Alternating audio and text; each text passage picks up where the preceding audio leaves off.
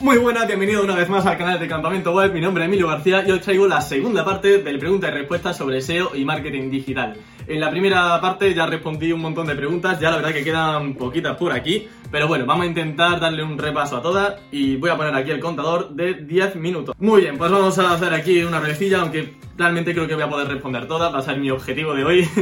vale, Luis, eh, Luis Manuel Rodríguez pregunta, ¿qué porcentaje de tus nichos han tenido éxito con respecto a los que han salido rana? ¿Has contado alguna vez cuántos nichos has tenido? Vale, porcentaje de nichos fracasados, indudablemente muy superior al de nichos con éxito. Creo que es algo además que está bien, es algo completamente normal.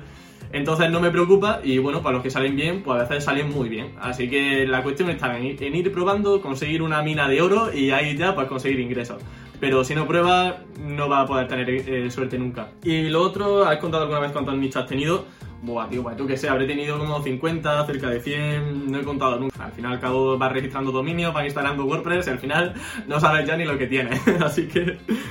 Vale, Néstor Candela, ¿qué es el SEO para ti? Oh, pues buena pregunta, Néstor. Mira, el SEO para mí es conseguir tráfico cualificado por, de forma orgánica, es decir, por Google. No por tener más visitas y porque sí, no vas a ser mejor SEO. Para mí consiste en conseguir visitas que luego conviertan en ventas. Si no consigues las ventas, realmente la estrategia de SEO está siendo ineficiente y no está siendo rentable. Siempre hay que hacer una inversión inteligente en SEO. Y bueno, pues esa es mi definición sobre SEO. Sencillita, para toda la familia, Hosma. Eh, ¿Qué futuro le depara al Brad Hat en SEO? ¿Acabará siendo la máquina más inteligente que sus webmasters? Mm, bueno, pues la verdad que sobre el futuro no me gusta mucho opinar porque la verdad que no tengo ni idea. Em, el futuro que le depara al Black yo la verdad que soy muy defensor del Black Hat, no lo suelo hacer mucho en mi día a día, eh, aunque al final todos tenemos un alma Black porque todos hemos comprado enlaces o lo que sea, pero digamos que no es mi prioridad a la hora de hacer SEO, pero la verdad que me gusta muchísimo y vamos, yo creo que siempre va a haber eh, hecha la ley, hecha la trampa y siempre va a estar de moda. Eh, así que yo le veo muchísimo futuro al Black Hat. Black Hat.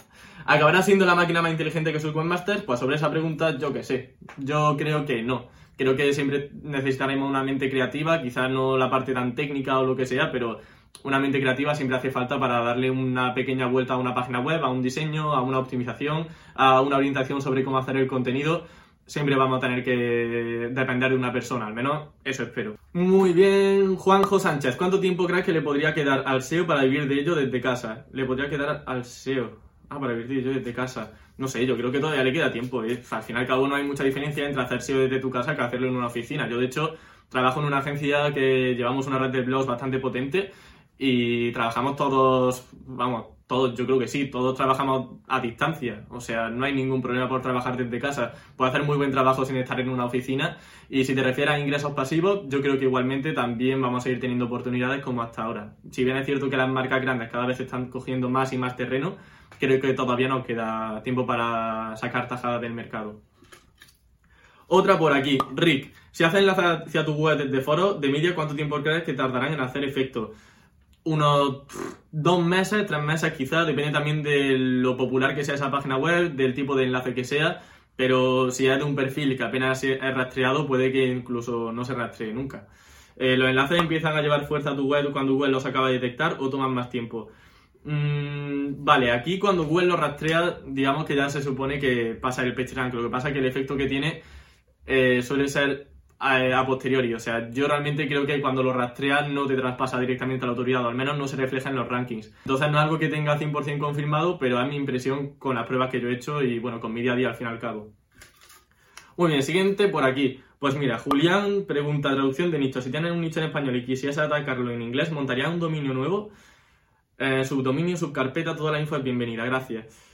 Mm, yo lo montaría sobre un subdominio, es decir, la barra es y el barra en. El subdominio al final es como tener dos páginas web independientes, no me gusta mucho la estructura de los subdominios y creo que te hace mucho más fácil tener todo por rutas mm, y lo de hacer un dominio nuevo, pues bueno, también está bien.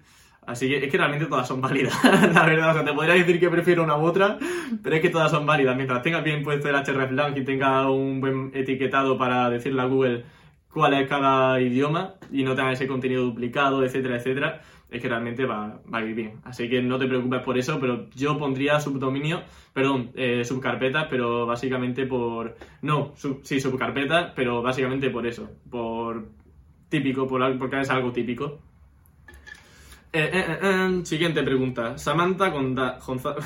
Joder, no sé leer. Samantha González. ¿Diversificas offline? De no ser así, ¿lo harías? ¿En qué te interesaría aventurarte? Madre mía, pues offline creo que no tengo nada.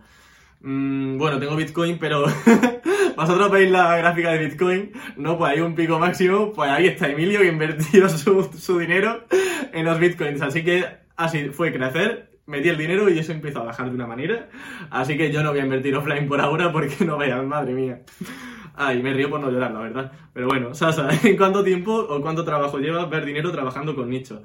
Macho, es que esto depende mucho de cada persona, del trabajo que le dediquéis, de los recursos que tengáis, si vais a invertir más, si vais a invertir menos, de la suerte que tengáis encontrando una buena keyword, que es que a veces es cuestión de suerte. Muchas veces decimos, ostras, tengo la idea del siglo cumple muchos requisitos de tener una keyword buena y luego, pues es una porquería. Eh, no sé, pero unos meses eso no te lo quita nadie, creo yo. Así que trabaja, lo importante es empezar, trabaja cuanto antes y ya el tiempo que tardes en conseguirlo ya es lo de menos.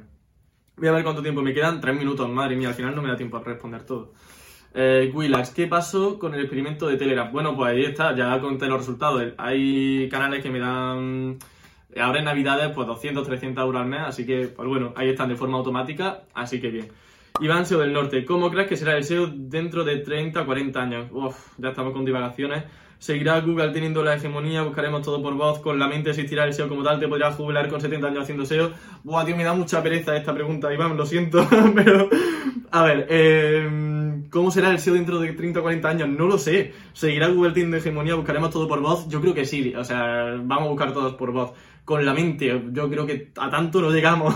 ¿Existirá el SEO como tal? Sí, el SEO es el SEO y eso va a seguir siempre. Puede que no hagamos SEO para Google, igual hay otro, otro buscador. Yo creo que Google va a desaparecer. Yo creo que si, si vivo lo suficiente, creo que no voy a ver a Google como el buscador más usado. Creo que habrá otro buscador. ¿Y te podrás jubilar con 70 años haciendo SEO? Hombre, pues espero que sí, la verdad. y antes sí puede ser. Vale, otro más, Victornet. Creo que sería interesante contar cómo es un día normal en tu jornada de trabajo habitual. Bueno, pues yo me levanto, eh, hago un poco de deporte, aunque no lo parezca, llevo dos días haciendo deporte, de hecho, una porquería. Bueno, me levanto a las 8, de 8 y media a 9 menos cuarto, me pongo a hacer deporte, eh, desayuno, me ducho, me visto y empiezo a trabajar desde casa. Y estoy en una agencia, en actualidad blog a jornada completa, luego me voy a comer, luego sigo en el caso de que me queden horas pendientes y luego pues veo zapeando siempre con la familia, ahí en, el, un sofá que tengo, eh, lo vemos todos y luego después de zapeando pues ya estoy con mis nichos, con campamento web, con condos y con pues, todas las historias que tenga paralelas. Muy bien, siguiente cosilla, Ernesto Barrachina. ¿Paso de comprar enlaces? ¿Posicionaré algún día solo por contenido? No. Siguiente pregunta. Eh, Laura Morocho, ¿vale la pena hacer SEO para e-commerce en LATAM? Eh, pues no sé, ¿por qué en LATAM no? Yo creo que sí, ¿no? ¿Será por el tema de economía o algo así? No sé, yo creo que sí. Tengo que mantener ambos dominios online y separados sí o sí, no me vale 301 ni hreflang. No sé a qué te refieres, Fenito. Mm, creo que es porque hay una pregunta por aquí perdida, lo siento. ¿Cómo empezaste? Pues bueno, empecé con un blog de un videojuego de Nintendo, me contactaron los de la revista Nintendo y dijeron, oye Emilio, te queremos en la revista, yo, madre mía. Y ahí pues dije, ostras, el potencial que tienen los blogs es bastante grande. Y ahí empecé a aprender sobre SEO. La verdad es que ese blog fue súper bien, o sea, es de los blogs más famosos que he tenido nunca. Pero bueno, ya está un poco en capa caída, pero bueno. Fue un buen comienzo. O sea, empecé en primaria porque me gustaban los blogs y no sé, siempre he tenido curiosidad por hacer páginas web. Una serie de contenidos personal no eliminable, de poco valor SEO, mejor ponerlo no index. Mira, Rubén, buena pregunta. De hecho, me alegro de que salga esta pregunta porque cuando la leí dije, ostras, esta es interesante. En los blogs personales, es muy común tener artículos que no estén enfocados a keywords porque queramos hacer alguna reflexión, alguna cosa que nos guste de lo que nos guste hablar, pero que no esté enfocado a una palabra clave para conseguir tráfico orgánico esos contenidos realmente no son thin content, simplemente no están enfocados a una keyword. Entonces yo no los desindexaría, yo los dejaría como index. En el caso de que sea un artículo de dos párrafos, de un párrafo y que apenas tenga información, que no va a ser tu caso, pues en esa, en esa situación sí que lo pondría como no index, pero estoy seguro de que tu artículo tiene valor y le va a ser útil al usuario y aunque no posicione, estoy seguro de que, pues bueno, no se va a considerar thin content. Así que no tiene sentido ponerle no index. Vale, siguiente, Fede Gómez. ¿Quiere bolsa? no, en serio, ¿qué prefieres? Eh, ¿Nicho o servicio? Y elige una, ¿eh? Pues elijo nichos. Nichos sin duda, la verdad. Tengo la suerte de que ahora, por ejemplo, he dicho que trabajo en una agencia, en la actualidad blog. Lo que pasa es que ahí lo que tenemos son redes de blogs. Así que al fin y al cabo, trabajo al fin y al cabo con un equipo de SEO y no, no son clientes como tal. Estoy trabajando al fin y al cabo para mi propia empresa, para mi equipo. Siguiente pregunta, Miguel Palau, ¿cómo te ves de aquí a 10 años laboralmente? Pues mira, la verdad que me veo como hasta ahora. es decir, que la verdad que me gusta mucho el nuevo trabajo. Mm, creo que además el equipo me gusta bastante. Eh, al final trabajamos también con un montón de páginas web y trabajamos para nosotros. Entonces yo me veo trabajando a jornada completa porque me gusta eso de tener mi salario y luego por las tardes dedicarle a, a mis nichos y a lo que sea. Es como que tengo la tranquilidad de que tengo el trabajo por una parte y luego por otra parte los nichos. Sobre esto, si queréis, puedo hacer un vídeo porque puedo comentar mi opinión. Yo respeto completamente a la gente que dice, dejo mi trabajo por internet y luego le va súper bien. En mi caso, me gusta tener mi sueldo y luego tener mis nichos. Me gusta vivir con las dos cosas. Entonces, no me gusta prescindir ni de una ni de otra. Más que nada por tranquilidad personal y porque a día de hoy soy muy feliz haciendo esto y estando como estoy. Así que no veo la necesidad de irme del trabajo para centrarme solamente en campamento web o en mis nichos o en lo que sea. Y bueno, han pasado ya los 10 minutos. Voy a responder otra más de Instagram, que veo que han salido poquitas. Así que mira, TrackTSC. Mira, Paco, mi compañero de universidad justamente, que se ha metido en el SEO, así que un saludo para él. Atacar a keyword exacta aunque tenga faltas o corrección ortográfica.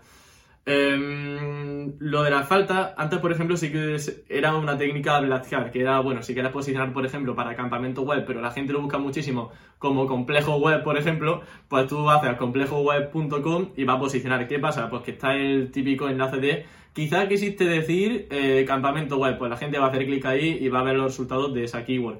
Y luego sobre corrección ortográfica, sé que, bueno, porque yo con Paco ya he hablado de esta, como está en Córdoba también, al final hablamos sobre SEO lo comentamos, que él tenía páginas que en el contenido lo ponían sin tildas, por ejemplo, y le iba muy bien. Yo, por ejemplo, no apuesto tanto por, esa, por ese tipo de contenido, porque al fin y al cabo también estamos dando una mala experiencia de usuario. Y al fin y al cabo, una persona que lee un contenido con falta de ortográfica puede ser razón suficiente para no confiar en nosotros y que luego esa visita cualificada no convierta. Eh, además, Google también, como sabemos, está cada vez teniendo una mejor relación semántica con las palabras clave, así que en el caso de que ahora mismo lo de no poner tilde efectivamente siga funcionando, creo que va a haber un momento y creo que a corto plazo que se va a hegemonizar todo, se, no, se va a homogeneizar todo y digamos que no va a tener tantísimo impacto poner tilde o no poner tilde. Y en, y en esa en esa duda yo creo que siempre es poner es mejor siempre poner la tilde. Así que bueno, aquí hay algunas preguntitas, ya lo siento, pero ya no, ya no me da tiempo a más porque el vídeo se va a hacer muy muy largo, ya son 20 minutos respondiendo esta urna. Así que nada, muchas gracias a todos los que habéis participado, haré una tercera parte, pero ya con otra ronda de preguntas Em, no sé si imprimiendo esto porque no vean la que he tardado imprimiendo y recortando papeles para luego poder cogerlo con el móvil. Digo, mira, eres tonto. Digo, si tienes el móvil, ¿para qué te pones a imprimir aquí cosas? Pero bueno, ya está. Muchísimas gracias por ver el vídeo. Nos vemos en el siguiente vídeo de SEO de marketing digital. Dale a like si te ha gustado esta serie porque puedo hacer más, obviamente. Y nada, que nos vemos en el siguiente. Un abrazo, suscríbete, dale a la campanita y todo lo que quieras. Adiós esperaba una, una respuesta, una pregunta. Emilia, no sabes hablar, tío.